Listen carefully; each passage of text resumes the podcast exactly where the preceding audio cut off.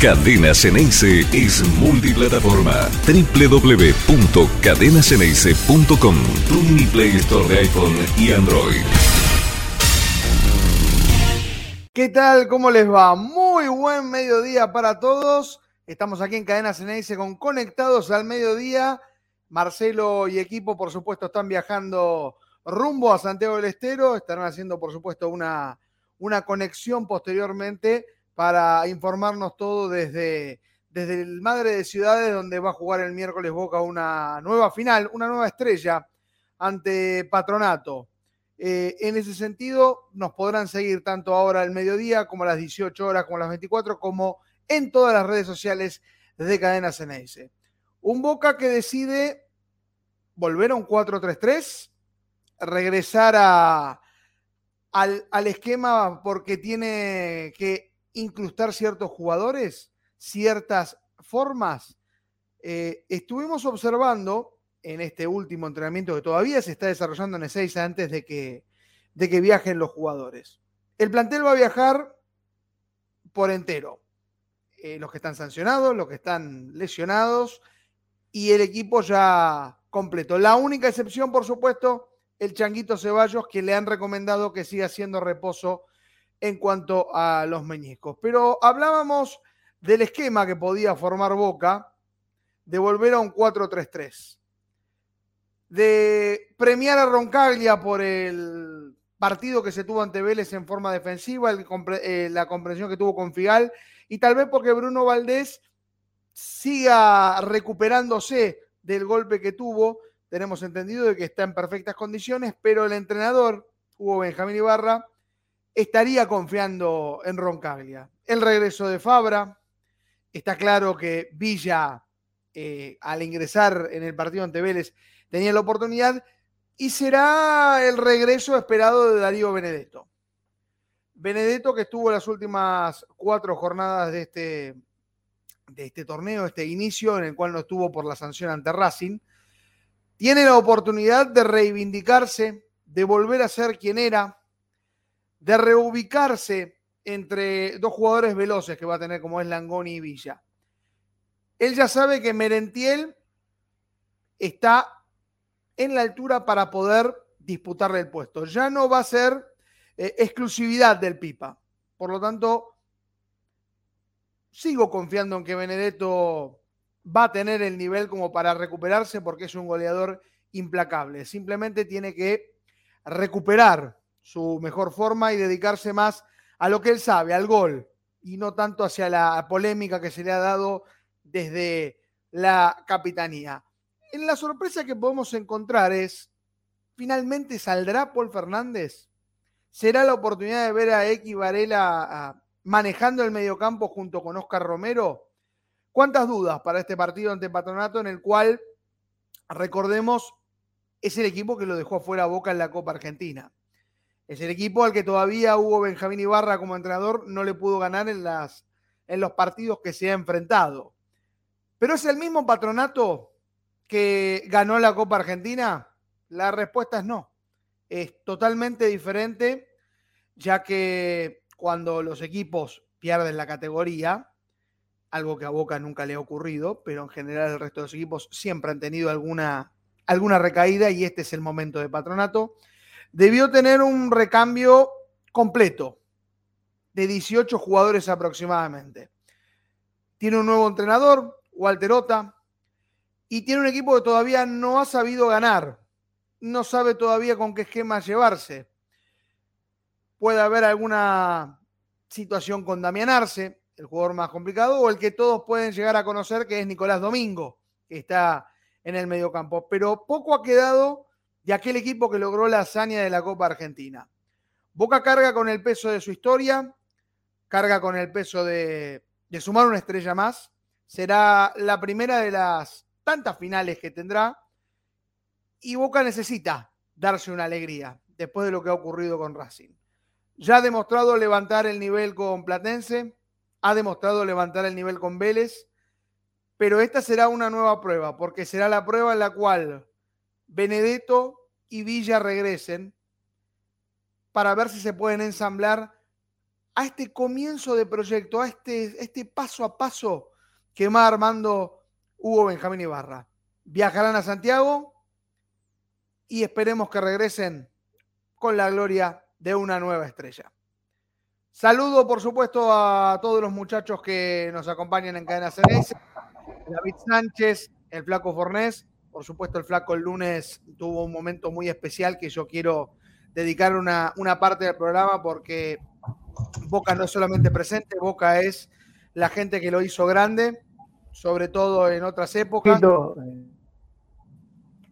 Y estando, por supuesto, hasta hablamos de Gonzalito, que no solamente fue el win ventilador que le dio la oportunidad de, desarrollar el juego junto a Ratín, aquel que ganó la Copa de las Naciones con la selección argentina y el que tuvo tres títulos en los años 60 con Boca. También fue un hombre que puso el pecho en los momentos más difíciles, como 1984. Y por supuesto es una persona muy importante para el Flaco Fornés, ya que fue su entrenador, alguien formativo, alguien que lo incluyó en Boca. antes de iniciar con la actualidad de Boca, Flaco, yo quería que, dijeras unas palabras sobre Gonzalito, porque la verdad se lo merece porque es de la historia grande de Boca. Qué difícil, Nico, me pones en aprietos. Bueno, hablar de Gonzalito es como hablar de, mi viejo, uno de mis viejos, ¿no? Este, para el que no lo conoció, Alberto fue una persona con unos valores extraordinarios, un formador excelente, y yo lo conocí a los 14 años en Atlanta. Tuve la suerte de tenerlo de los 14 hasta los 16, 17, que él se fue, y se fue justamente a Boca, y Atlanta llegó otra gente y, yo me empecé a llevar mal con esos técnicos y con esa gente y, había dicho a mi viejo, mira, no juego más en Atlanta, me había buscado otro club, no sé dónde. Y, por intermedio de otro jugador de Atlanta, Manfredi, que también le puso el pecho a las balas en esa época del 84, Gonzalito se enteró que yo no quería jugar más en Atlanta y, me llamó por teléfono y me dice, mire, yo lo único que puedo hacer por usted es que venga a probarse. Yo a usted no lo conozco, lo va a ver Ernesto Grillo, usted se arregla con Grillo, yo no lo conozco. Y, me dio la oportunidad de mi vida, ¿no? Y bueno, se fue. Un maestro. Flaco. Eh, esas lágrimas que vos tenés es la verdad lo más importante. No quería dejar de destacarlo porque e-, es parte importante de Boca, en las buenas y en las malas, estuvo en todas y es una persona que merece todos los homenajes que, ha tenido y es una persona muy importante para, el flaco, por eso no quería dejar de destacarlo, para que sepan que a Boca lo hacen grande sus personas, sus jugadores. Y eso no quería dejar de destacarlo acá en Conectados al Mediodía. David, ¿cómo estás? Gracias, Nico. Eh. Muchas gracias, Nico. ¿Qué tal? buen mediodía para todos. Y me sumo a, lo que dice el flaco y a, las condolencias, mandarle a, la familia de Gonzalito, este, que bueno, es un, nombre muy importante para, la historia de Boca, por su paso por el club, por lo que dejó, por, por, lo que está hablando el flaco, ¿no? que fue un jugador que pasó por, por, las manos de él y que tenga ese recuerdo que hable, habla también de, de una persona, ¿no? Así que me sumo a, las condolencias para la familia y, bueno, y es verdad, es como decís vos, Nico, a Boca lo hacen grande las personas, la gente que pasó por el club, la gente que, estuvo no, no, solamente en del 2000 para esta parte, Boca es muy grande, Boca tiene una historia muy grande y, bueno, eh, Gonzalito forma parte de, esa rica historia que tiene el club. Eh, después con respecto al partido de mañana, eh, mucha expectativa.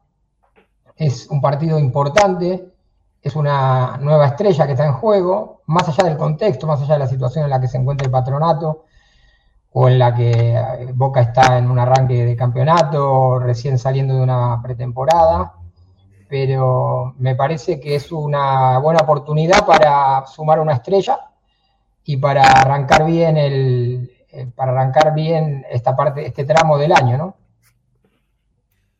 Perfecto. Yo quisiera abrir porque ya tuvimos una especie de, de posición con el 4-3-3 cuando ingresa Villa. Si bien, como bien nos decía Sebastián en el análisis, que jugó más como volante, como volante por izquierda o por derecha, más que como, como extremo, yo creo que Boca, aprovechando que va a ser un rival que se que, busque ponerse más atrás, según los informes que tenemos desde Paraná, eh, la inclusión de Villa obliga a armar un 4-3-3. Eh, ¿Esto es necesario eh, o se tendría que seguir manteniendo lo que se fue construyendo con Platense o con Vélez, Flaco? Eh, mira, Nico, yo creo que primero hay que conseguir una idea de juego, como se jugó contra Platense y como quiere jugar el Negro Ibarra, porque todavía no la hemos conseguido, pero es la que más nos rinde. No jugando bien, pero es una, son un posicionamiento donde el equipo se siente más cómodo. Hoy hacer tantos cambios y plantear de nuevo un 4-3-3, como parece que se jugaría, eh, no está bueno, no está bueno, no está bueno. Hay que, hay, que mantener, hay que mantener una estructura y darle esa estructura a todos los jugadores, porque los jugadores son los que se tienen que adaptar a la, a la estructura, porque el técnico si pone una estructura es porque tiene los jugadores para jugar así, y no puede andar cambiando de un día para el otro. Así que creo que, bueno, si tiene que entrar Villa, si tiene que entrar Benedetto, que lo hagan, eh, no hay problema, pero bajo una estructura de la que estamos jugando. Porque si no, le, le cambias, le la cancha siempre a los jugadores y nunca se van a encontrar, se van a encontrar cómodos, como lo está haciendo Paul, porque Paul le cambiaste la cancha hoy, ya en los primeros cinco partidos se la cambiaste cinco veces la cancha y en lo que viene desde octubre, que Paul está abajo, se la hemos cambiado mucho más. Y, no quiero que a Boca le pase lo que le está pasando a Paul, ¿no? Porque vos fíjate que estos partidos los estamos manteniendo y sacando a flote por individualidades, ¿no? No por juegos, sino por individualidades. Y las individualidades tienen que dar la confianza de que siempre jugás de la misma manera, porque si no, no sabes dónde estás parado. Es mi opinión, ¿no? No sé. Claro, son las dos grandes discusiones y los equipos se tienen que readaptar a cada rival que, funciona, eh, viendo que Patronato va a ser un partido más defensivo, yo creo que se piensa más en abrir a través de los extremos y no de ocupar tanto la mitad de la cancha, pero va a haber una modificación importante en la mitad de la cancha, al parecer, si bien estas son las primeras prácticas, y va a ser que Paul no va a estar presente en el once inicial, que se va a jugar con Varela, con X y con Romero en el mediocampo. ¿Qué Boca podemos esperar con esos nombres, eh, sabiendo que se puede armar a X un poquito más adelantado, Varela como 5 y Oscar Romero controlando por un costado y no tanto como un medio centro, como lo venía haciendo? Vos me dirás, David. Mira, a mí particularmente me gustaría que más allá de, este 4-3-3 que está proponiendo, el, que parecería ser lo que, lo que va a jugar mañana Boca, eh, me gustaría mantener el 4-4-2 que fueron los mejores momentos de Boca en el campeonato. Y sobre todo cuando, cuando entraba Medina, me gustaría verlo un poquito más en el equipo. Me gustaría, es como dice el flaco, si vos le cambiás la posición todo el tiempo a los jugadores, es es difícil. Otro día Paul jugó de doble 5, jugando de doble 5 lo hizo bien, que creo que es lo, mejor de Paul que vimos en Boca. Ya, ahora en este 4-3-3 no, no, no, estaría como, bueno, directamente lo estarían sacando del equipo, por lo, puede ser también que, sea por una, rotación, no sé cuál es el criterio del armado del equipo, no sé si está confirmado el equipo tampoco, eso te pregunto Nico vos, capaz que ya lo confirmó Ibarra o no, no sé. ¿Eso o es lo, que se vio en una práctica? Confirmado no, es lo que se vio en la última práctica antes del viaje de Santiago del Estero y ya sabemos que cuando Ibarra coloca un equipo en la, última, práctica, normalmente es, el, que, el, que, coloca. Eh, en un principio vamos a dar la información que tenemos. Eh, Javier García estaría en el arco.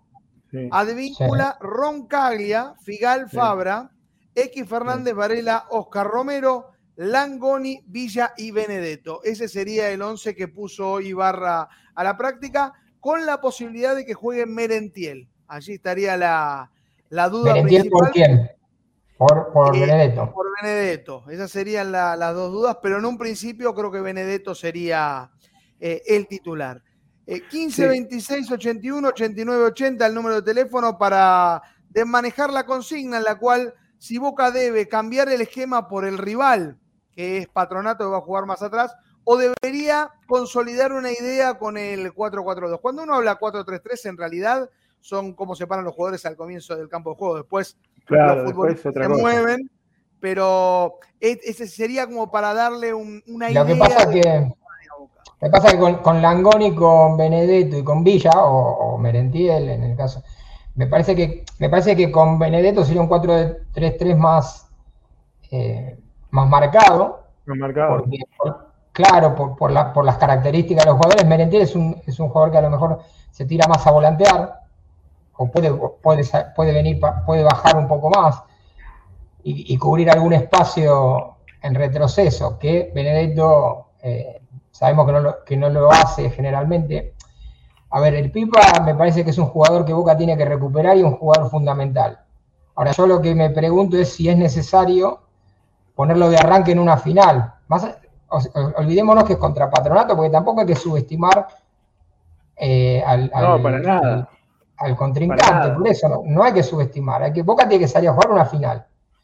Y me parece que Benedetto hace varios, hace varias fechas que no está jugando, este año prácticamente no jugó, y habría que llevarlo de a poco, ¿no? Habría que, sí, vería bien que entre un Benedetto en un segundo tiempo, por ejemplo, y Benentiel lo está haciendo bien, por eso hay, cosas que no, termino de entender, hay que ver mañana qué pasa cuando el negro confirme la, la, formación, hoy eh, el indicio sería que juega Benedetto, pero me parece que desde, desde mi humilde eh, lugar, yo, yo seguiría con Merentiel en el equipo porque viene teniendo rodaje, lo está haciendo bien, es una final, hay que tomarla como tal, y me parece que Benedetto no está teniendo no tuvo el rodaje suficiente como para llegar bien a este partido.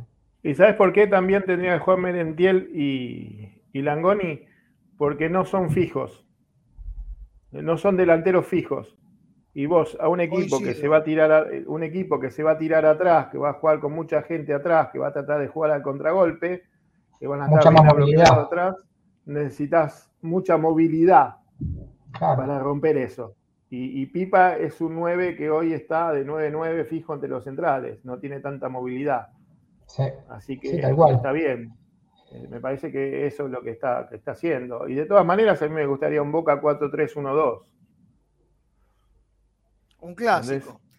claro, 4-3-1-2 y, listo. Yo cuando digo 4-4-2, el 4-3-1-2 también lo, enmarco del de, es, lo, es lo mismo. Es, igual, porque después Romero. Es el lugar que me gusta. Porque vos a Romero en un 4-4-2 lo pones de, la, por, la, por, la, por la banda izquierda y nunca termina jugando ahí. Y si termina jugando ahí y Benedetto, eh, perdón, Romero, eh, le sacás todo lo que puede crearte. Lo tenés que tirar al medio sí o sí. Así que bueno, no, la verdad que no sabemos. Y ustedes fíjense que recién en la práctica de hoy lo saca Paul y lo pone a X.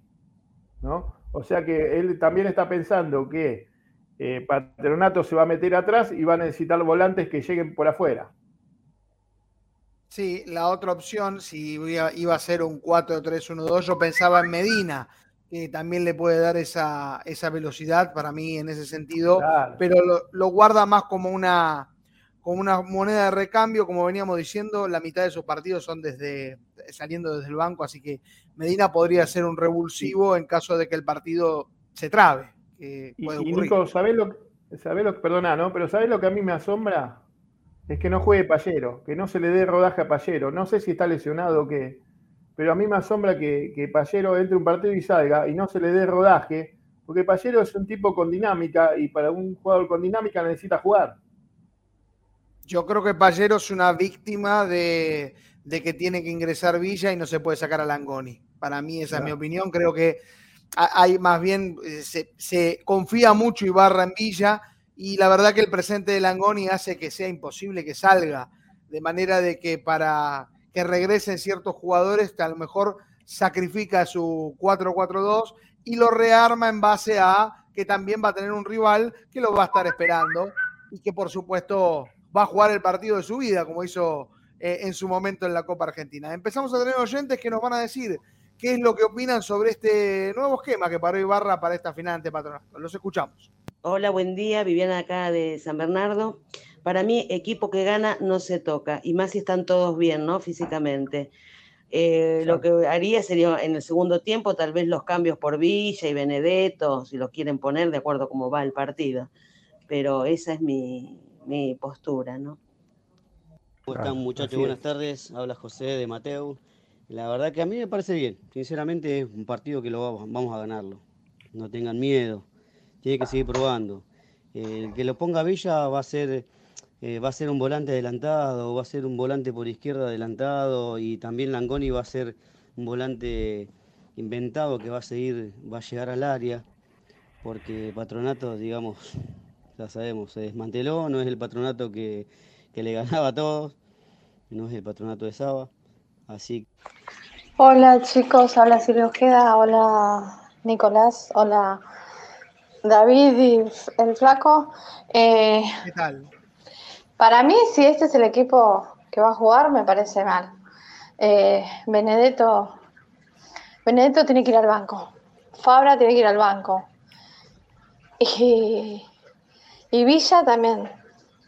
Para mí tiene que seguir con el equipo anterior, tiene que jugar Menentiel. ¿Por qué si Menentiel jugó bien con Langoni? ¿Por qué no seguir con eso?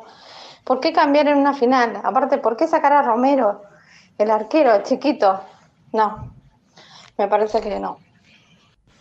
Buenas tardes, Nico, Flaco querido, David, un abrazo grande, Gustavo Díaz de Alver Mendoza. El 4-3-3 de Boca está como un poco mirado de reojo, porque cada vez que Boca jugó con esa formación no le fue muy bien, que digamos, últimamente. Y el 4-4-2 con un medio campo más sólido, un 4-4-2 más sólido, rindió sus frutos. Yo sostendría el 4-2, 4-4-2, pero el que manda finalmente es Ibarra. Abrazo grande y que tengan un buen programa. Hola, buenas tardes, Nico, Flaco, David. Conectados al mediodía, habla Damián de Casanova. Yo quiero 4-4-2, es más que es una final.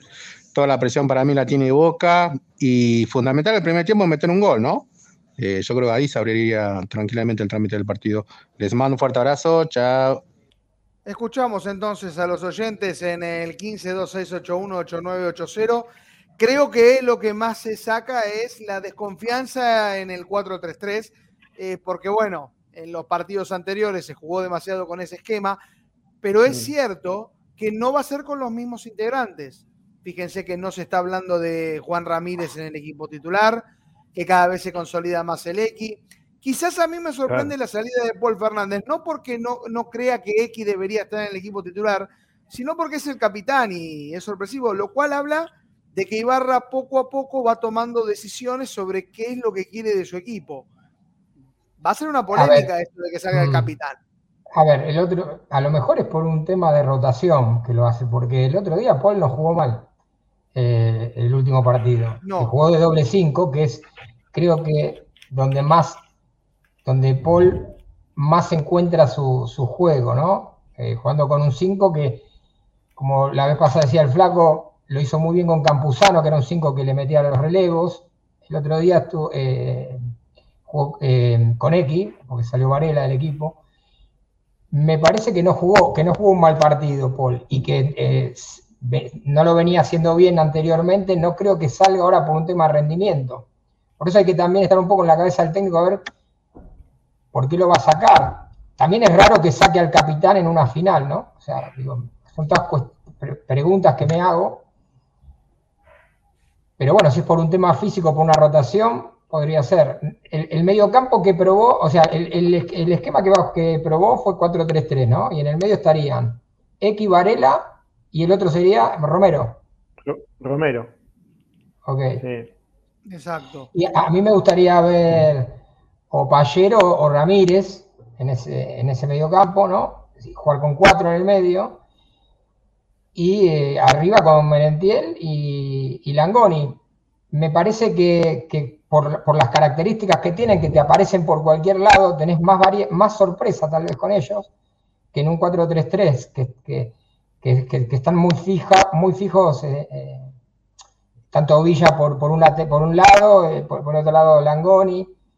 Me gusta un Boca con un, con, con, un, con un enlace, ¿no? Con un jugador suelto, con un, con un 3, 1, 2, ¿no? Y, con el, y, y, esos dos que sean Langoni y Merentiel, porque son jugadores que te, que te generan sorpresa, que te atacan por cualquier lado, que presionan la salida, que van bien al espacio, que van bien al hombre. Entonces me gusta, me gustaría ver un Boca de esa manera, pero bueno, aparentemente parece que Ibarra está optando por otra cosa.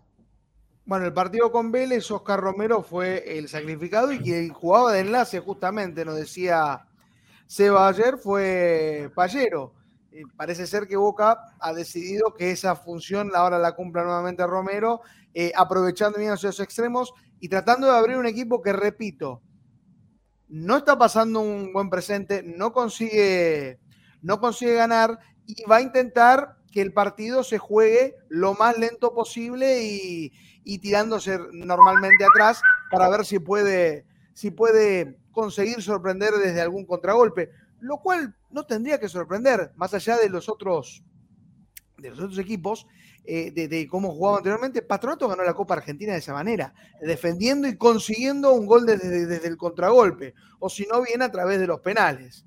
Entonces, claro. Boca tiene que apostar a abrir rápido el partido, a tratar de convertir eh, eh, en los primeros 20 minutos para que ya el plan que tenga defensivo Patronato cambie totalmente. Y creo que con el 4-3-3 lo que está buscando justamente es tener mayores opciones ofensivas, que eso va a servir si las líneas están bien, bien unidas y pegadas. Si ocurre con el 4-3-3, lo mismo que ocurrió en los primeros dos partidos, que eh, había una diferencia enorme entre los delanteros y los volantes, y los volantes y los defensores, Boca no va, va a tener eh, el gran problema de tener la pelota, pero no saber hacia dónde circularla.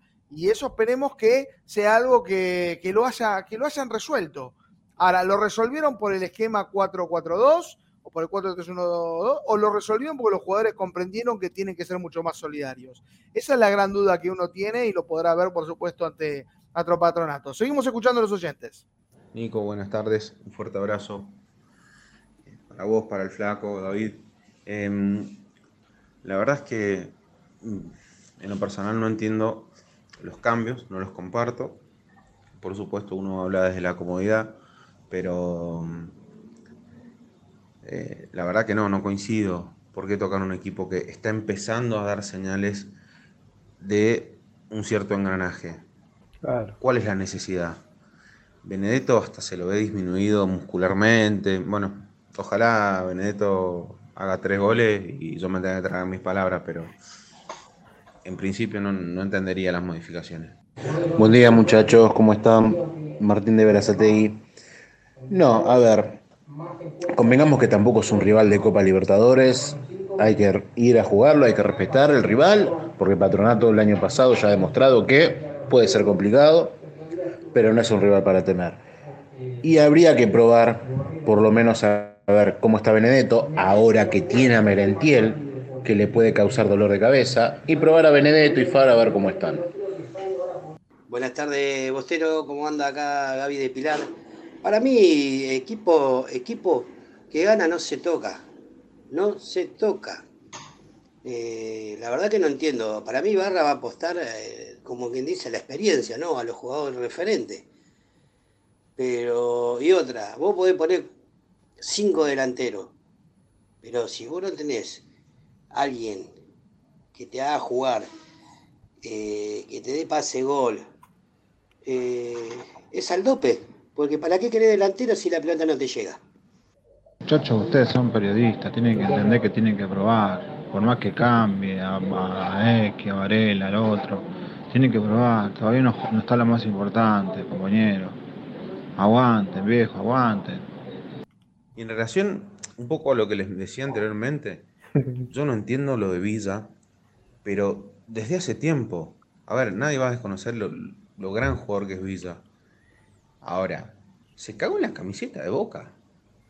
Gente, los que vivimos en el interior de, del país, pagaríamos lo que no tenemos para poder ir a ver un partido de Boca. Y este tipo, que tiene la chance de defender esos colores hermosos, se caga en la camiseta y después juega. A mí no me gusta esa, esa, esa manera y esa posibilidad que se le da a este chabón. Sí, tampoco. Nico, ¿cómo estás? Aquí esté.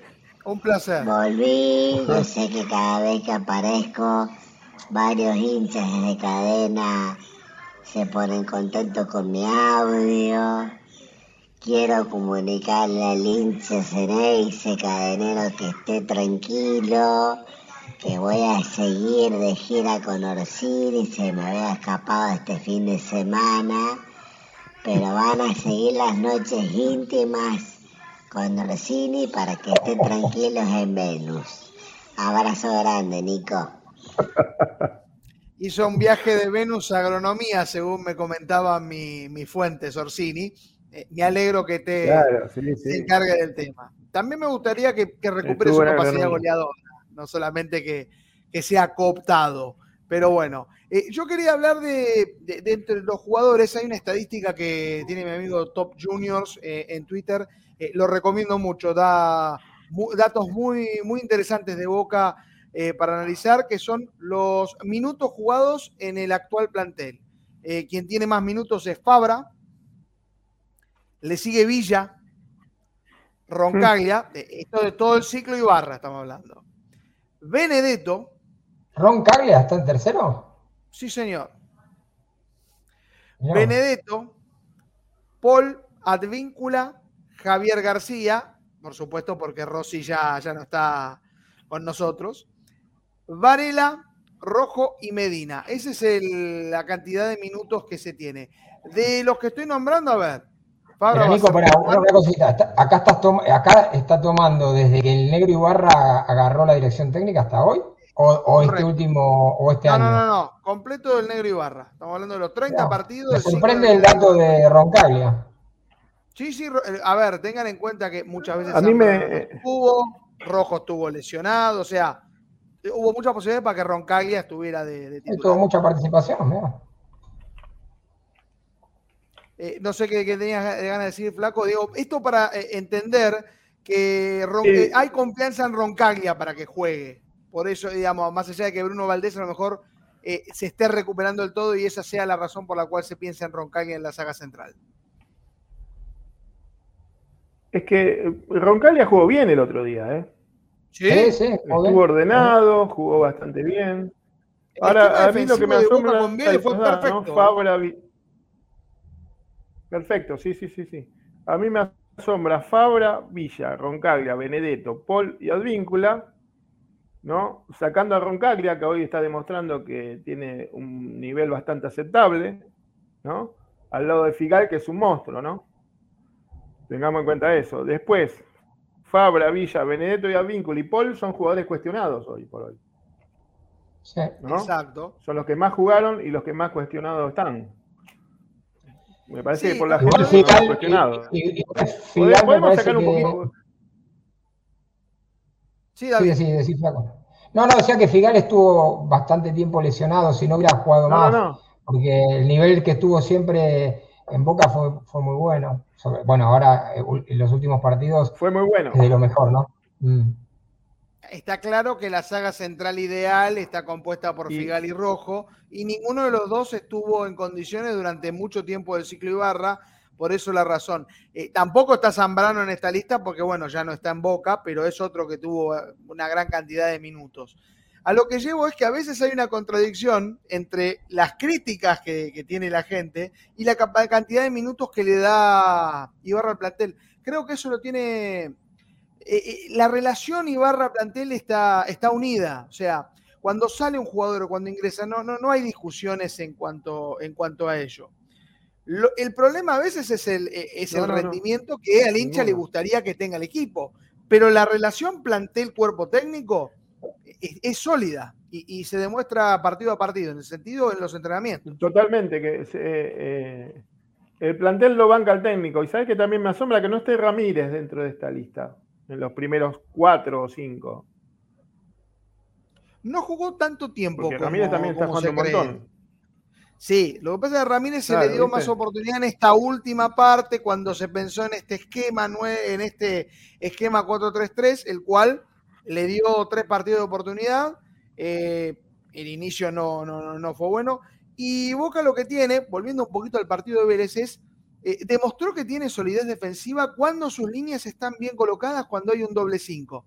La pregunta es si así como le van a jugar siempre a Boca, como para poder sostener ese esquema constantemente, o el hecho de tener que ir a buscar el partido haga que a lo mejor ese bloque de doble 5 con, con, la defensa no sea algo que puedan utilizar seguido y esta sea la razón de, del cambio de esquema con un rival como Patronato. Dale, flaco. Es que Nico, vos el partido lo podés ir a buscar de todas las formas. Pongamos que esquema 4-4-2, 4-3-1-2, que rompen con la dinámica del partido.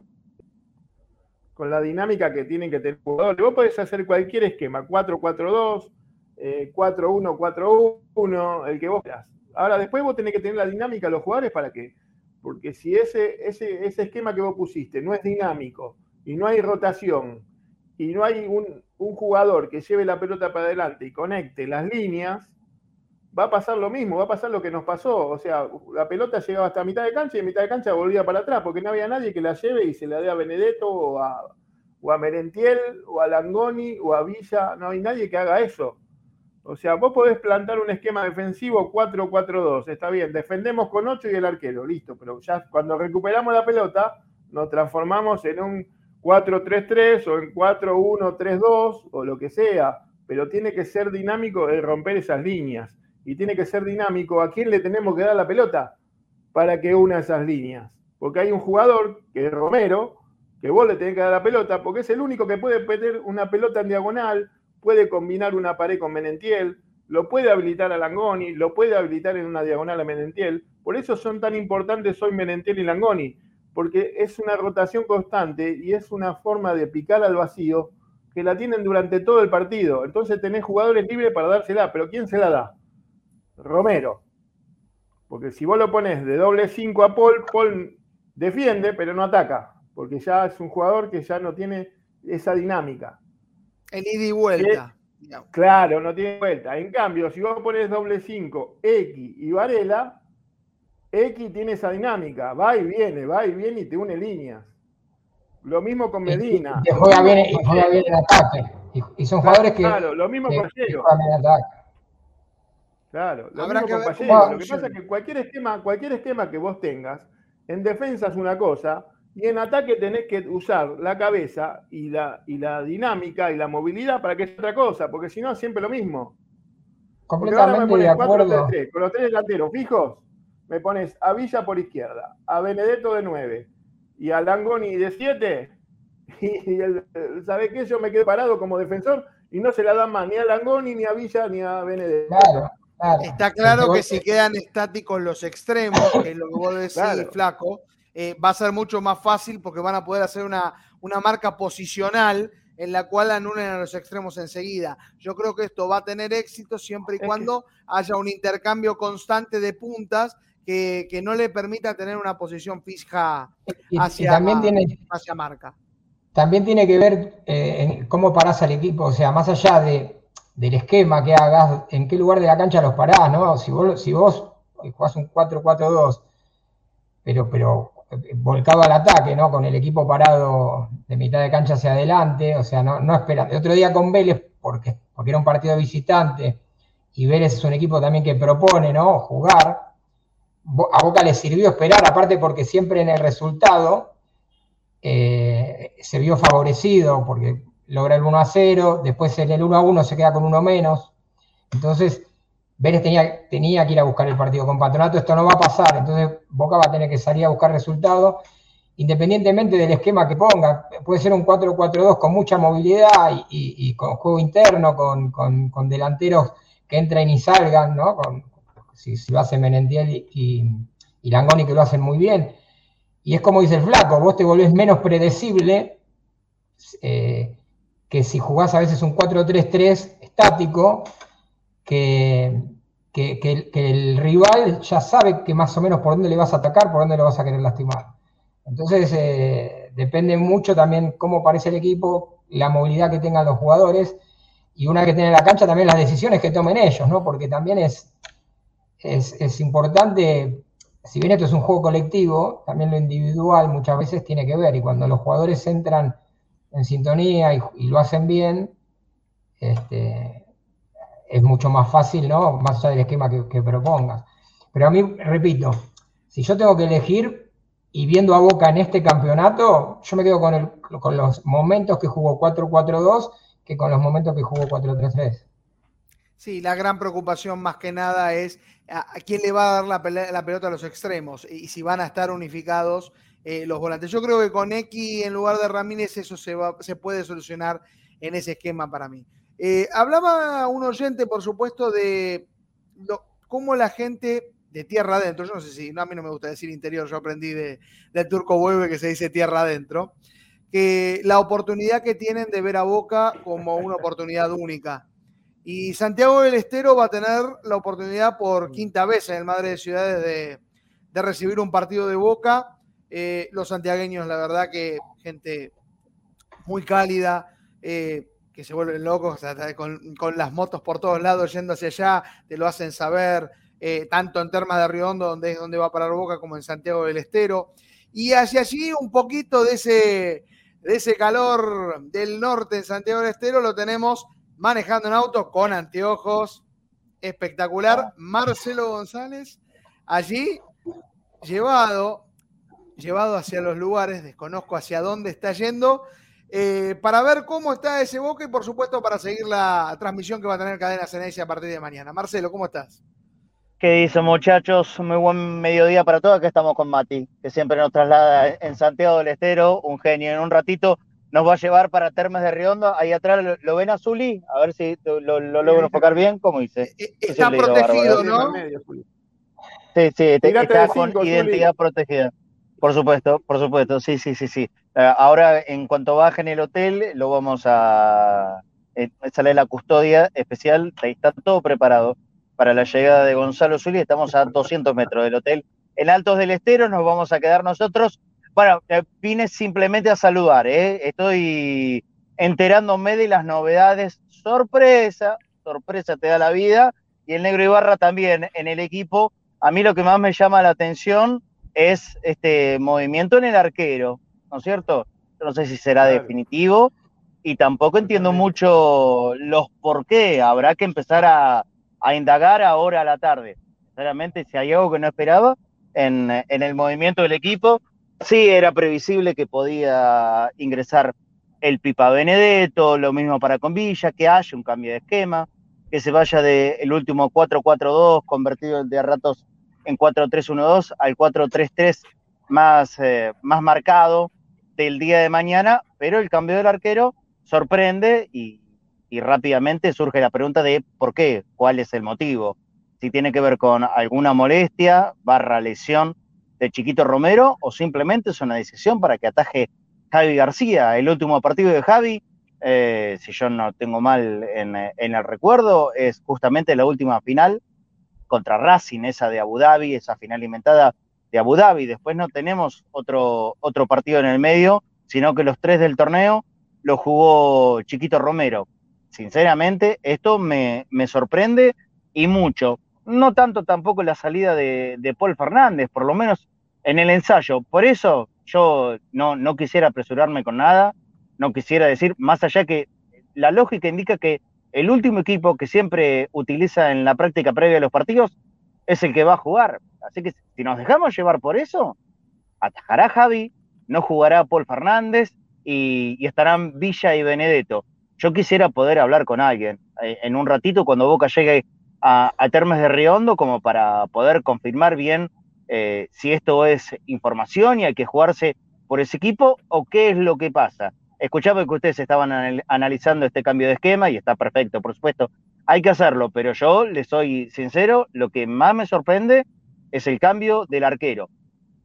No, no sé si es un motivo futbolístico, meramente futbolístico, o acá hay algo más que tiene que ver con alguna molestia. Yo creo, Nico, eh, que vos el otro día en el vestuario de Vélez, yo creo que fuiste vos, eh, le preguntaste, le preguntaste a Chiquito Romero por, una molestia en la rodilla. Yo sinceramente no, no había visto en qué momento él, se tomaba la rodilla, pero bueno, ahora obviamente no, queda otra que tratar de recabar información. Nosotros hace 10 minutos bajamos del auto, ahora estamos entrando al hotel acá en Santiago del Estero, un Santiago del Estero recontra pleno sol, cálido, tranquilo, creo que deberían ser 38 mil grados, pero no, no importa. Nosotros, nosotros Marcelo, te van a hacer bien. Bueno, ahí, bueno, Marcelo estaba viendo. Eh, dejaba la, duda Marcelo con respecto al arquero. Yo tengo dos teorías al respecto, no sé si lo, comparten. Si bien es cierto que tuvo, eh, cuando veníamos hablando de, la situación de Javi García, es cierto que yo le pregunté, porque hubo un choque en los minutos finales.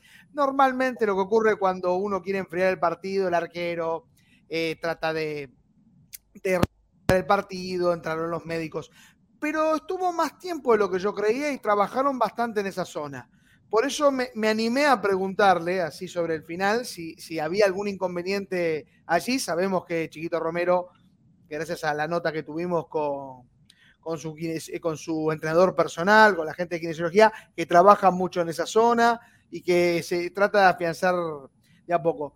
Esa puede ser una teoría, cuidarlo un poco físicamente. La otra teoría para mí es que Javier García ha atajado en Copa Argentina en su momento y como se trata de segundos torneos y el rival a lo mejor es de una calidad inferior hoy por hoy, se decide darle la oportunidad a Javier García de, entrar al arco. Cualquiera de las dos opciones son plausibles. Lo cierto es que en esta última práctica, quien atajó fue Javier García. Pero, a ver, de ser este segundo motivo que apuntás vos, Nico, eh, llama la atención, porque por más que sea Copa Argentina, Torneo Norte, todo lo que quiera, es... Molestia. A ver, está, está Gonza Zuli. Esperen, ¿eh? le voy a pasar el micrófono, porque por está, favor, está una noticia. Gonza está bien, ¿no? Hola muchachos, estamos, por ahora estamos bien, por ahora estamos bien. Excelente. Eh, Chiquito Romero no, no participó de la práctica por una molestia. Iba a atajar Javier García y a mí me dicen que es por este motivo. Bueno, entonces la pregunta que hicimos sobre el final tenía validez en ese sentido. Eh, a mí me había llamado la atención eh, la gran ventaja que uno tiene a veces de, estar en el lugar eh, preciso en dos jugadas en particular. Una con la cual me peleé con todo el mundo, que es el supuesto FAO no de Fabra. Y la otra es cuando tiene ese choque Romero con el delantero de Vélez, el cual provoca que tenga que entrar los médicos. Así que en ese sentido, creo que en esos últimos minutos, por eso hicimos la pregunta, obviamente eh, eh, contestó como que fue un gaje del juego, y hay que tener en cuenta que no hay una semana de recuperación, sino que tuviste un eh, regenerativo el lunes, la práctica hoy, que ya me dijiste que tenía una molestia, y enseguida tenés que viajar. Entonces ese tipo de cosas hay que tenerlas en cuenta. mientras lo, lo tratamos de contactar a, Gonzalo, que nos falta nada más que José de Ser diciéndome me chango, más o menos, pero ya por lo menos. Me parece, chango, chango. Me parece que si es, por una, si es por una cuestión física de, Romero, tiene lógica, si no, era raro, porque son demasiados cambios para mí, para mi gusto, para jugar una final.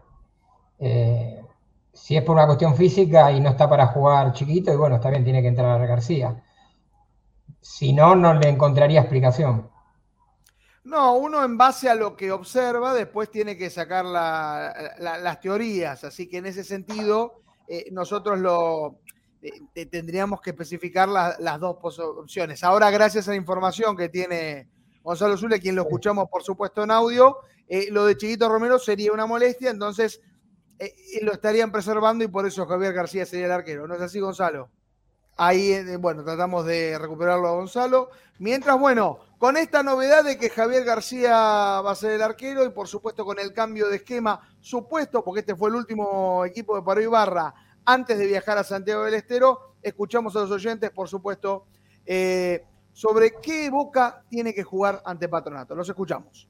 Hola Nico, hola David, hola Flaco querido, mucha fuerza Flaquito, te queremos mucho.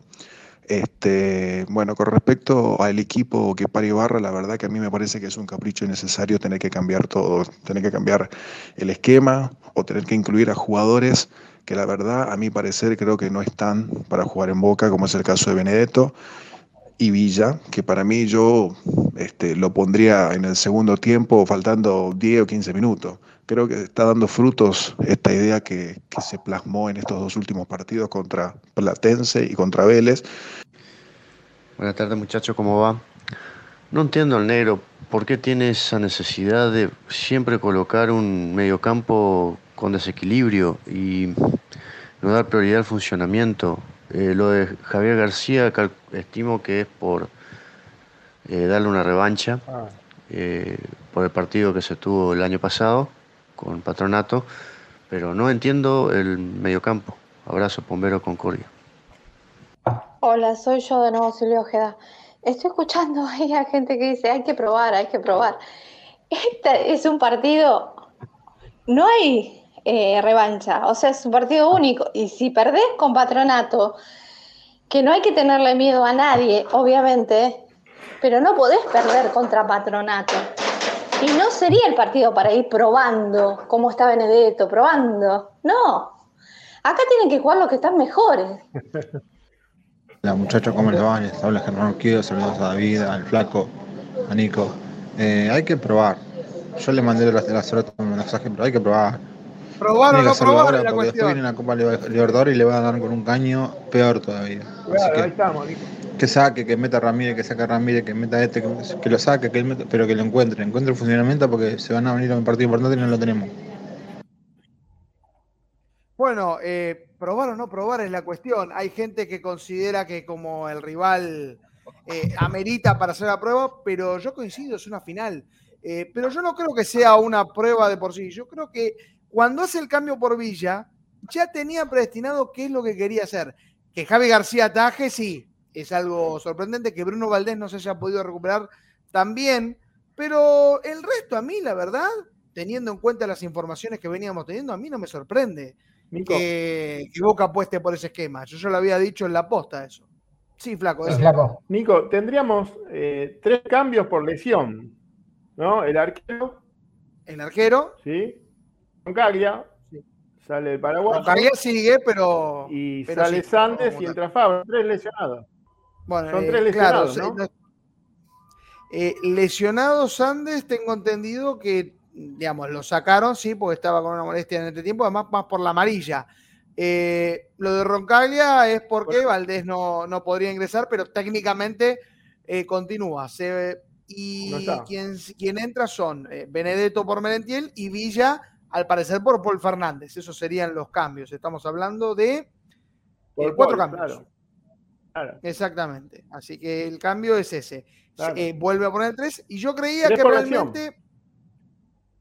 Sí, desconozco si lo de Sandes es específicamente lesión o ya Fabra estaba dispuesto a jugar. Estaba viendo el equipo que tenía Patronato, aquella vez que nos ganó por penales, para que vean cómo ha cambiado el equipo. Facundo Altamirano era el arquero, ya no está. Raúl Lozano ya no está. Guasones ya no está. Mm. Quintana no está. Krupski es el único que no está y lo reemplaza a Cobos. O casualidad, ese cambio de lateral izquierdo es una de las dudas del equipo que hoy maneja Walter Ota. Jonás Acevedo ya no está. Leis ya no está. Nicolás Castro ya no está. Sebastián Medina ya no está. Marcelo Estigarribia ya no está. Y Axel Rodríguez ya no está. Es decir, nos vamos a enfrentar a un equipo totalmente diferente. Un equipo que en lugar de ganar la Copa Argentina y, bueno, ahora va a jugar la Copa Libertadores y estuvo a punto de ir a Abu Dhabi, pasamos a enfrentar al décimo quinto, repito, décimo quinto de la zona A en la, eh, eh, en la primera B nacional. Eh, ya sé que no se le dice, se le dice primera nacional, yo todavía me gusta ponerle la B ahí adelante para que quede claro que es, Y Nico, es pero van tres fechas nomás, creo. ¿Cuántas fechas van?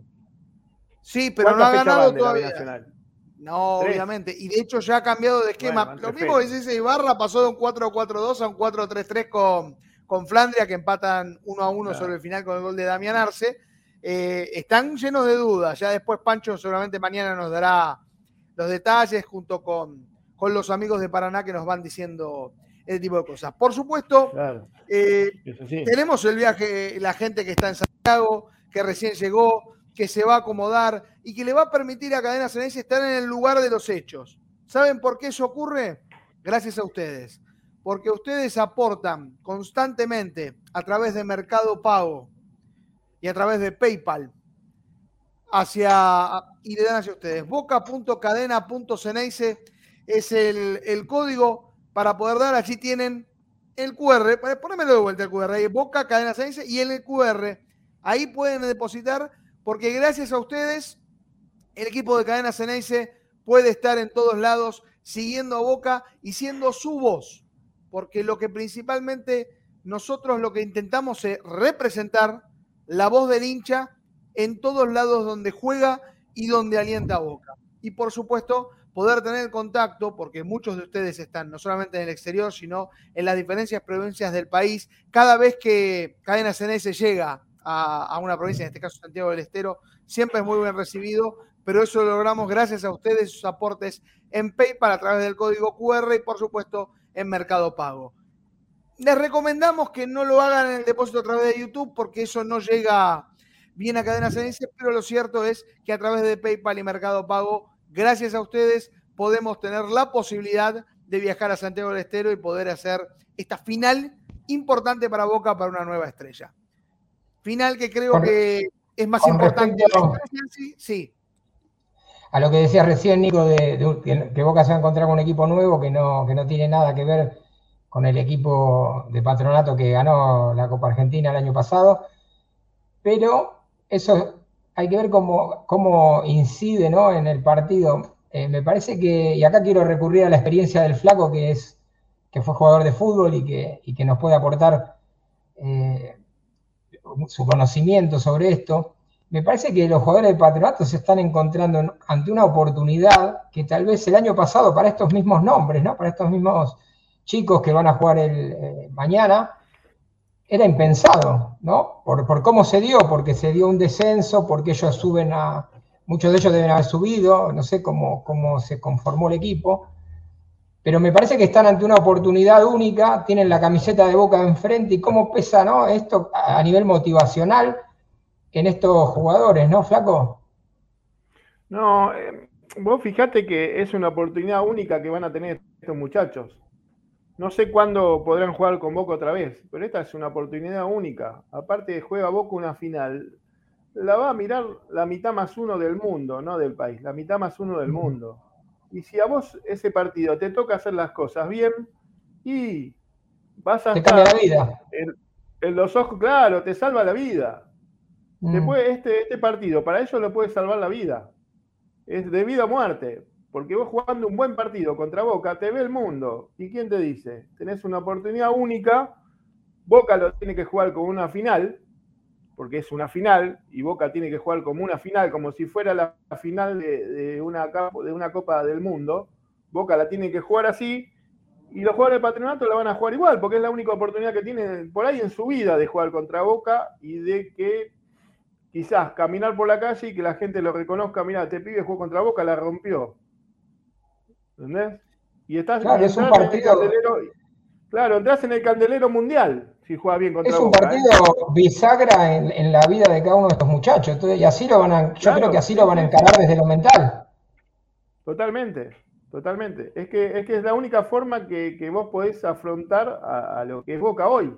De esa manera, porque Patronato siempre se preparó para jugar contra Boca.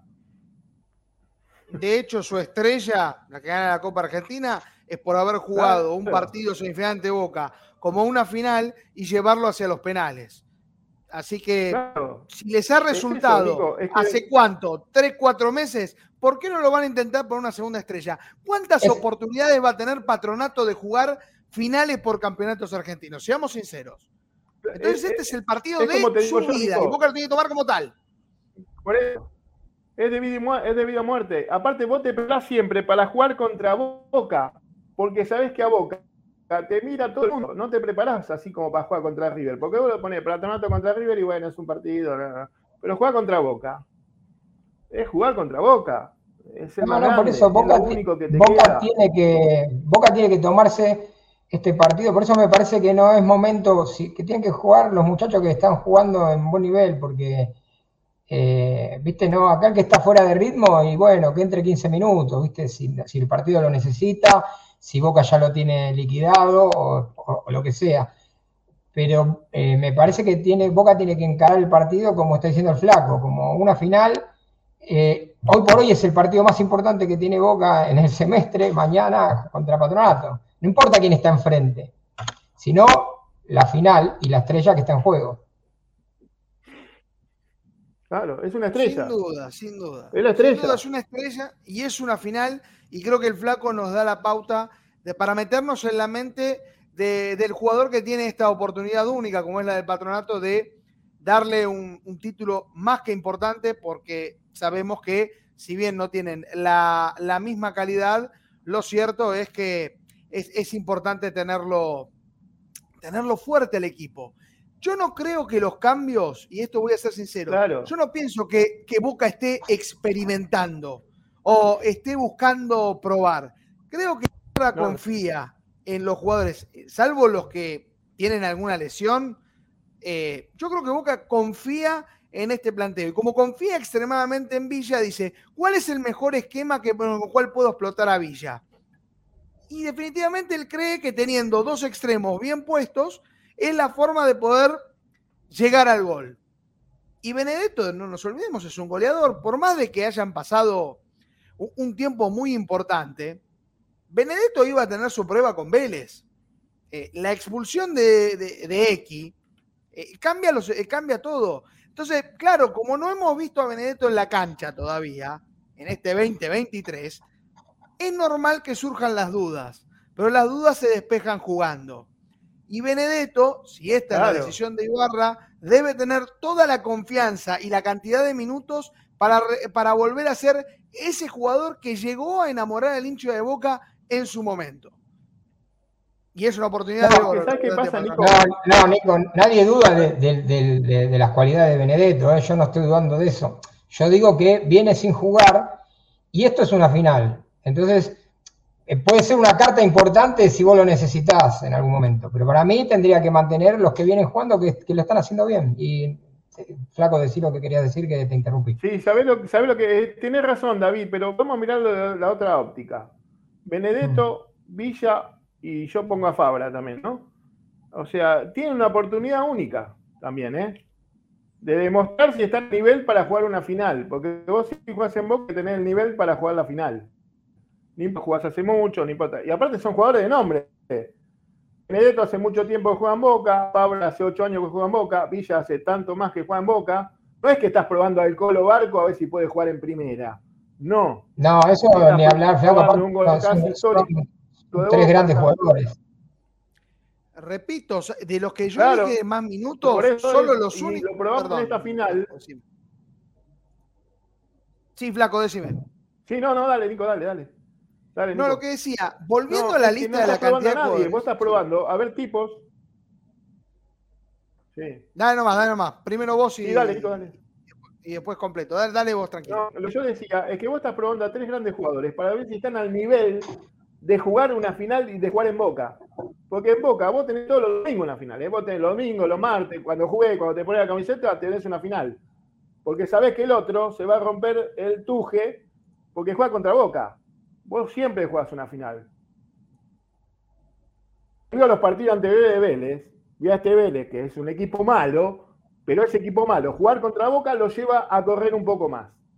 Y a todos los equipos Sin le pasa duda. lo mismo. Los Entonces, primeros vos 30 probás a minutos Villa, Boca lo a ver si están en condiciones de soportar eso.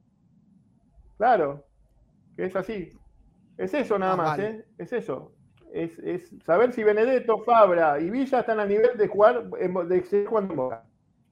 No solamente tienen la oportunidad de reivindicarse con el hincha de Boca que los ha puesto en duda, sino que ahora saben que si no tienen el rendimiento esperado, hay jugadores que pueden estar en el 11.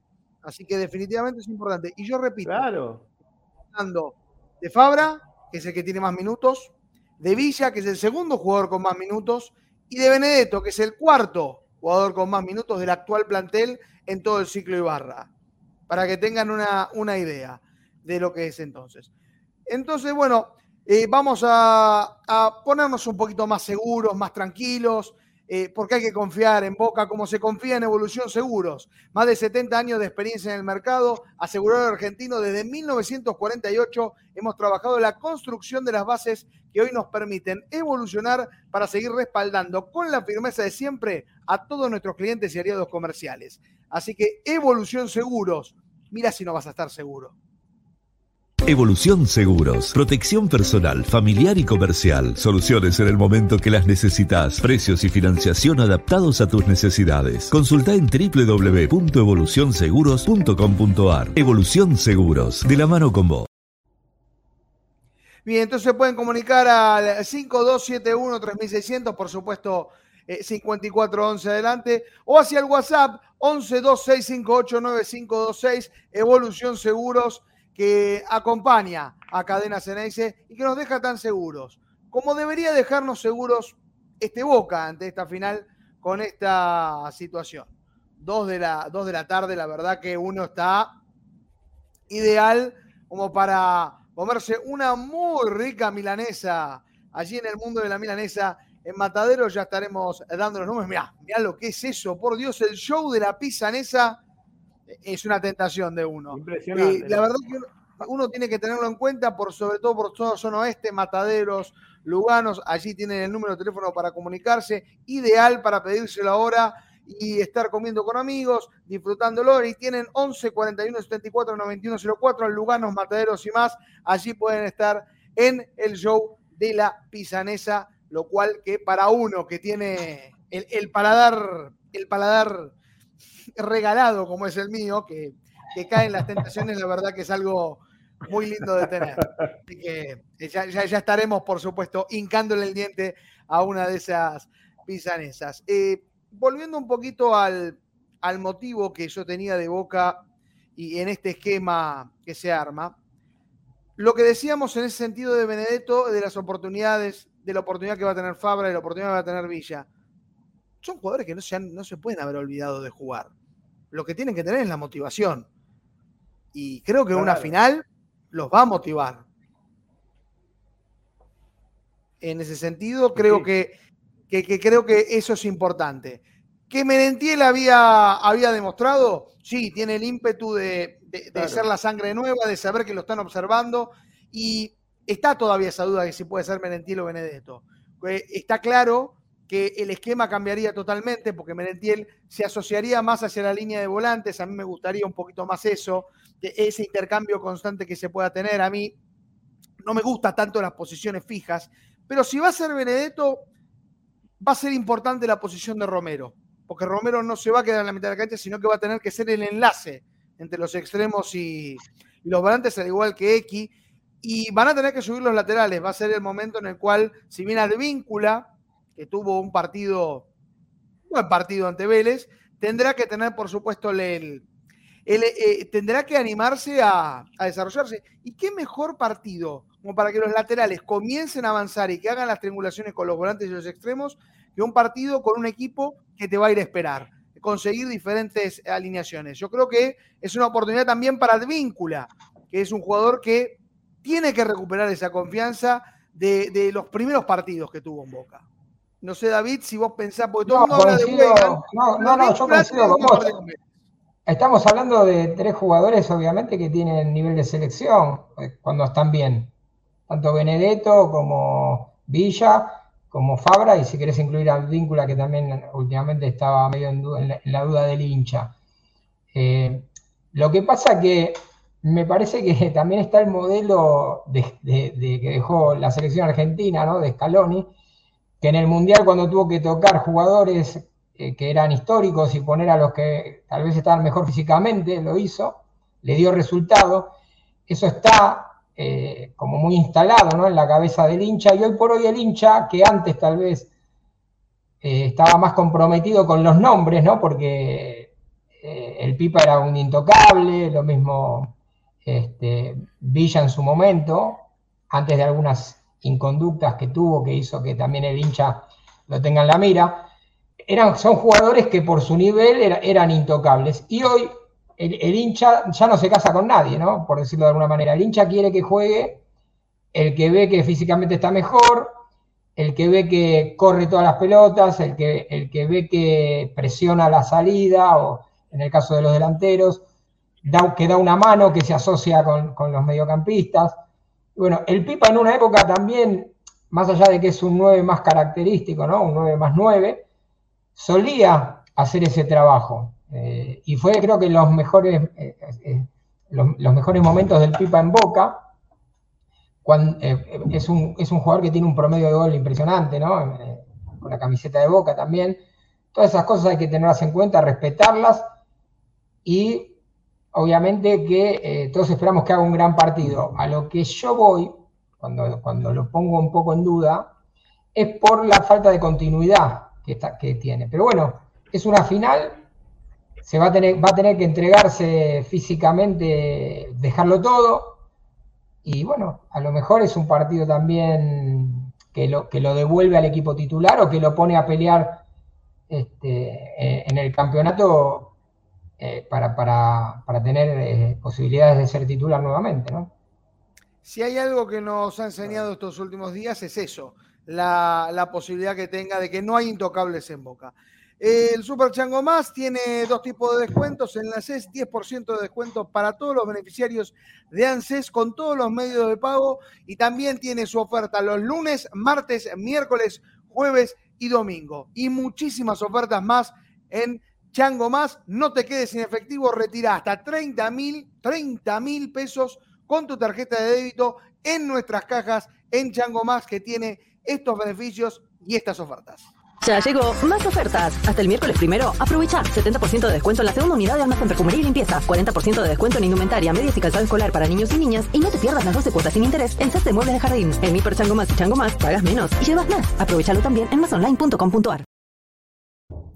Ya ahí tenemos, por supuesto, las ofertas de Chango Más en un Boca que bueno, normalmente ya febrero ya se, es un mes en el cual antes era de mayor descanso, ahora hay fútbol constantemente. Así que tenemos algunos partidos históricos que se han dado en su momento. Algunos los recordará eh, el Flaco en otro momento. Se jugó en el 1982, Boca le ganó de local a Central Norte de Salta por el Nacional 2 a 0. En el clausura 93 empató 1 a 1 con Belgrano en el Chateau Carreras, como era en ese momento. 98 se jugó con Vélez en la bombonera, una de las pocas veces que Vélez le ganó a Boca. 2016, ¿se acuerdan de ese partido que Racing ganó 1 a 0? Durísimo. La goleada 4 a 0 ante Colón del 2020 por la Superliga Argentina de Fútbol. Metió gol Paul Fernández, quien hoy no va a ser titular.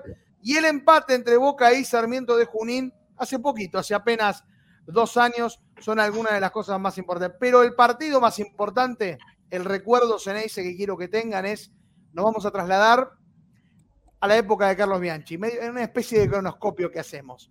2001, recuerden, Boca había ganado su primer Copa Libertadores con Bianchi, la tercera en la historia del club, y ya era el candidato definitivo. Pero tenía un partido muy difícil en la altura de Chile, en Calama, donde se enfrentaba a Cobre En un partido que cerrado, 0 a 0, complicado, chivo, y apareció la cabeza y apareció el patrón Bermúdez para sobre el final colocar ese 1 a 0 que nos indicaba que lo de Boca iba en serio, que no se había quedado en un solo campeonato o en Copa Libertadores, que iba rumbo al bicampeonato que por supuesto lo iba a obtener ante Cruz Azul en aquella serie de penales con el gol de Palencia, el sufrimiento. Era una época también, ahora todo se saca por soy socio, pero muchos recordarán las filas de 14, 16 horas que se hacía en esa final. Bueno, todo había arrancado con esa victoria de visitante en Calama y el gol del patrón Bermúdez. También es importante saber los que se han, han hecho huella en boca. Eh, el nacimiento, por supuesto, de Sergio Araujo, que viene de las divisiones inferiores, un jugador muy importante, que finalmente está jugando por Europa. Y debutaba un jugador que, bueno, tuvo sus altos y bajos. Leonardo Jara, quien hoy está en Vélez, 108 partidos con la camiseta del Ceneice, entre otras situaciones importantes que ha tenido eh, el equipo Ceneice. Todo esto ocurrió un 28 de febrero. Así que es una fecha fundacional, sobre todo para el bicampeonato que tuvo Bianchi de Copa Libertadores, entre otros eventos importantes para siempre destacar que Boca tiene una muy rica historia de 1905 para acá. Por eso también era importante al comienzo destacar a, Gonzalito, que no solamente fue un jugador de 200 partidos y que ha ganado los títulos en los años 60, sino que también fue una pieza fundamental para el desarrollo de, todos los jugadores y, sacar el pecho adelante, como es en el caso del Flaco. Por eso me parecía muy importante hacer este detalle. Ya lo habíamos mencionado el lunes, pero se merecía el homenaje que había hecho el Flaco y por eso lo, lo teníamos en cuenta. Tenemos un par de audios más sobre cómo debería formar Boca, si están de acuerdo con este 4-3-3 y la cantidad de cambios que se hacen referente al partido con Patronato. Los escuchamos. Hola, ¿cómo andan muchachos? Eh, para mí no hay que probar, no hay que probar nada. O sea, justamente se están entendiendo Merentiel y Langoni, o sea, se miran y ya saben dónde están ubicados. O sea, eso te ayuda muchísimo a que, a que los equipos progresen. Después el mediocampo sí, el mediocampo es lo que peor está funcionando en Boca. O sea, eh, ahí si quiere cambiar, hacer algunos cambios, bárbaro, pero, pero no entiendo por qué eh, saca a Merentiel y Langoni que, que, están cumpliendo una buena función. Siempre los colores por encima de los nombres, por favor. Buenas tardes, habla Manuel. Saludos al flaco y a todos. Para mí en el medio no puede jugar más ni Paul ni Ramírez y tendría que jugar Medina, Varela y Pallero con Romero o tres delanteros. Yo no, no probaría ahora a Benedetto porque no podemos perder goles. Eh, cuando estemos ganando, bueno, que entre él y Villa, pero dejaría a Merentiel y, Langoni. Gracias. Hola, buenas tardes, soy Darío Malú de Mendoza. La verdad que me enfurece este boca de Riquelme. Eh, ahora que viene un partido decisivo de final de Copa, eh, vamos a probar con poner a Benedetto. Vamos a probar con poner a, mm, a García. Que las pruebas se tienen que hacer en partido amistoso, no en partido definitorio. Que se deje de joder, Boca no es para probar nada, Boca tiene que jugar, jugar los mejores. Que juegue Villa y Fabra me parece bien, pero de ahí a estar probando, y hay que traer un arquero como la gente, porque este, este arquero está más lesionado que lo que está jugando. Buenas muchachos, soy Seba de Villa del Parque. Para mí Boca tiene que jugar de una buena vez por todas con un solo esquema y es el 4-3-1-2 o cambiando a 4-4-2 cuando defiende. Me parece que en un equipo como Boca que tiene muy poca elaboración, cuando necesita cuatro volantes, necesita que volantes se asocien, que tengan sociedades, juego asociado, que se junten y no que queden solamente tres volantes para cumplir todo el ancho de la cancha, los tres delanteros quedan totalmente desconectados, queda un equipo largo. Me parece que los mejores partidos de Boca son con cuatro volantes en el medio. Abrazo. Coincido, coincido con lo que dice el oyente. Buenas tardes nuevamente, Fede San Juan. Eh, preocupa un poco el mensaje que, leo o escucho de gente que dice que eh, Patronato no es un equipo de jerarquía, no es un equipo de copa. Sí, bárbaro. La última vez que jugamos con Patronato no la pasó bien Boca. ¿eh? Y gracias a algunos amigos que tengo por ahí, pude verlo en cancha. Y nunca dio la sensación de que Boca tuviera el partido dominado, ¿eh? ni mucho menos.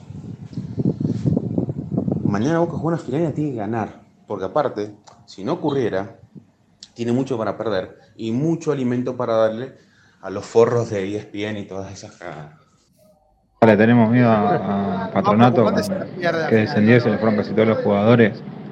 O sea, por más que hagan un gran esfuerzo, la diferencia me parece que sigue siendo grande. Vos fíjate que va a ser cuatro cambios Boca y los cuatro cambios son de nivel casi europeo, muchachos.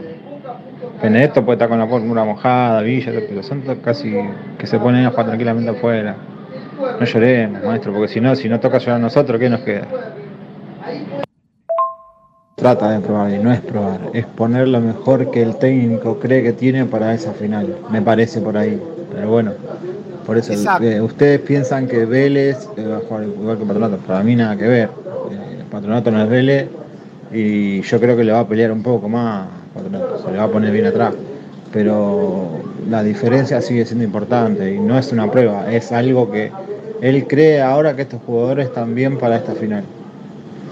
Después serán los jugadores los que tienen que demostrar.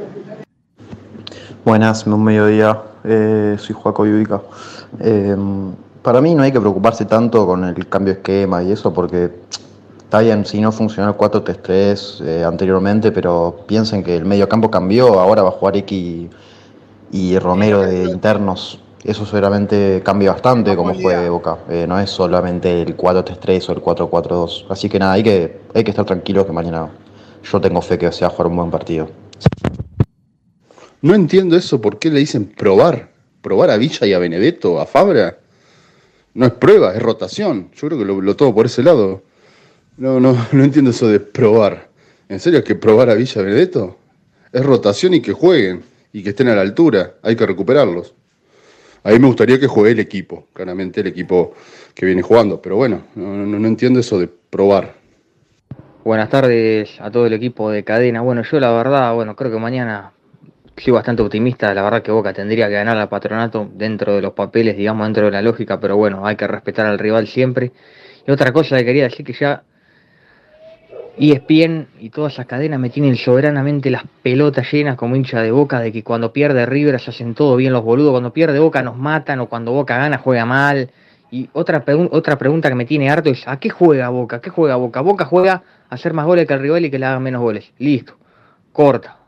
Ahí escuchábamos a los oyentes. Eh, Yo coincido con el oyente que esto no es probar, sino tratar de recuperar jugadores que han sido muy importantes para Boca en, en, un momento y creo que pueden seguir siendo importantes. Eh, y, y, así, me parece que por eso hace los, los cambios correspondientes en ese sentido.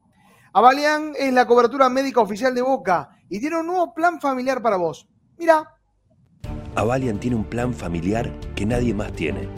Es el plan familiar más grande de todos, para una familia compuesta por millones de personas. Una familia que se junta todos los domingos y algunos días de semana también.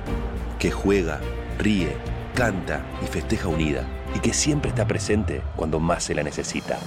Igual que Avalian. Avalian, la cobertura médica oficial de Boca Juniors y de la familia boquense. Ahí teníamos a Valiant, tengo el mismo problema con Morales, que a veces digo Morales, a veces me, pasa ese tipo de cosas. A Valiant, por supuesto, que es la cobertura médica oficial de Boca. Entonces, después, yo creo que Boca está seguro en este 3. Sobre todo, y lo decía también un oyente, no son los mismos jugadores en el mediocampo. No es lo mismo X que Ramírez, repito. No porque Ramírez me parezca que juega bien o mal, sino porque X le puede dar otras variantes y acercar un poco más las líneas. Y esto es eh, lo, más importante. También tenemos a los amigos de todo servicio. Todo servicio es tu cuota de seguro 10% de descuento. Llame ya ahí en Avenida La Razaba en la Ciudad Autónoma de Buenos Aires. Y los tenemos, por supuesto, cuidándonos como siempre. Todo servicio. Un broker de seguros con 48 años en el mercado acompañando a nuestros productores y nuestros asegurados. Somos Todo Servicio, el mejor broker de seguros de la ciudad. Sabemos de seguros. Pulgar arriba para nuestros amigos de Todo Servicio, broker de confianza.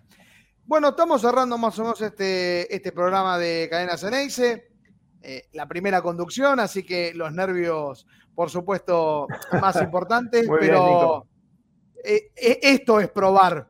Y, y, no lo que está haciendo Boca en un 4-3. Esto es probar un conductor totalmente nuevo. Y bueno, como verán, a veces funciona, a veces sale muy bien. Entonces no hay que. No se notó, Nico, no se no notó, quédate tranquilo. Que, no, no, no, así que eh, uno venía preparándose en la reserva, ya tenía un par de, de estudios. Mirá, está. Salió absolutamente todo perfecto y casi entregando a tiempo a las doce y media. Así que, David, eh, David Vázquez, muchísimas gracias por ser parte de este experimento conmigo. Y, ¿qué, qué, qué te queda de conclusión? ¿Qué, ¿Qué, te llevas de boca de estas, de estas noticias, de este, de este esquema y cómo podría jugar con Patronato? Bueno, más allá de, los esquemas y de los nombres, espero que mañana Boca juegue una final, como tiene que jugarla, con la actitud que tiene que jugarla, a lo Boca, dejando la vida en cada pelota, e eso es innegociable. Después, eh, el técnico elegirá si es 4-3-3, si es 4-4-2, pero el, jugador que entre a la cancha a jugar una final o un partido con la camiseta de Boca tiene que saber que hay una cuestión que es innegociable siempre, que es que hay que dejar la piel, hay que dejar la vida. Y creo que estos últimos partidos se está viendo un Boca mucho más combativo, que a mí me gusta, y esperemos que siga por ese camino y que, y que traigamos otra estrella de Santiago del Estero.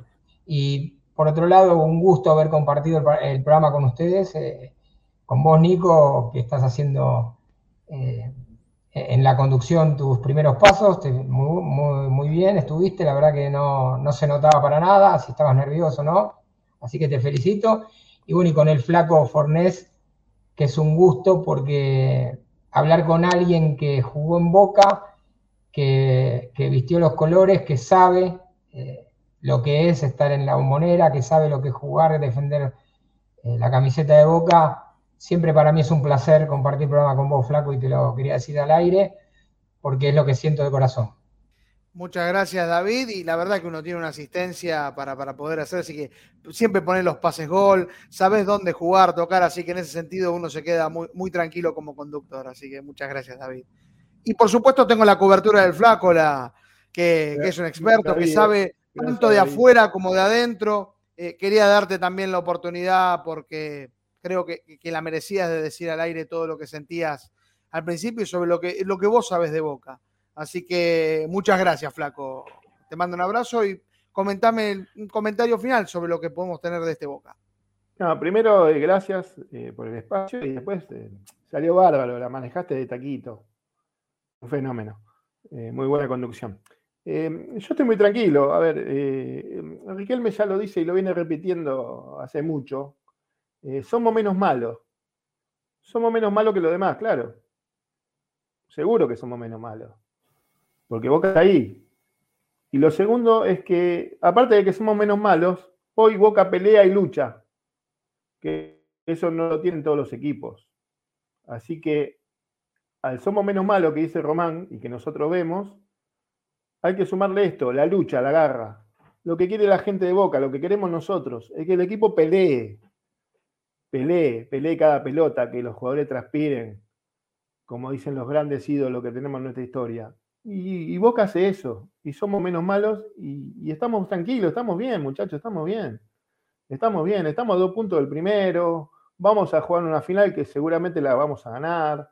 Y, después, bueno, hay que poner a jugadores eh, a punto, hay que volver a poner a Paul a punto, hay que volver a poner a Benedetto a punto, y hay que ver lo que Villa le puede sumar a este equipo.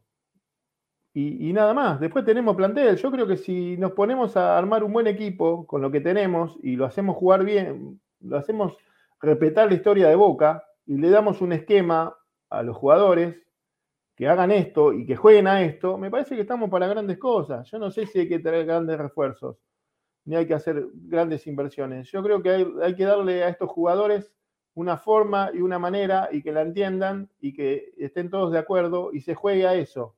Después jugadores tenemos, nombre tenemos. Estamos ganando, los partidos que estamos ganando, lo ganamos por las individualidades que tenemos y porque metemos y transpiramos y corremos y hacemos y, estamos todos y es un equipo solidario. Y eso es lo que quiere el hincha y eso es lo que quiere ver, más allá del 442, 4312 y, y el número de teléfono que le pongamos. Pero es eso. Queremos que los jugadores sientan la camiseta, sientan que están en boca y lo que le pide la gente es transpirar la camiseta. Palabras sabias, Flaco. Un abrazo grande y muchas gracias por compartir este espacio. Sana dice conmigo. No, Nico, sos un crack, sabes que te quiero mucho y la verdad que estar acá y lo manejaste, ni te tembló la mano, Nico. Porque tengo compañeros. Así que bueno, mañana nos vemos y seguimos con esto este debate. Pero tranquilo, muchachos, estamos muy bien. Eh, vamos a tener otra estrella más. No sé, ya el escudo queda chico, hay que agrandarle un poquito más porque tenemos tantas estrellas. Y este año tenemos que sumar un montón más, así que tranquilos, tranquilos, estamos tranquilos, estamos bien.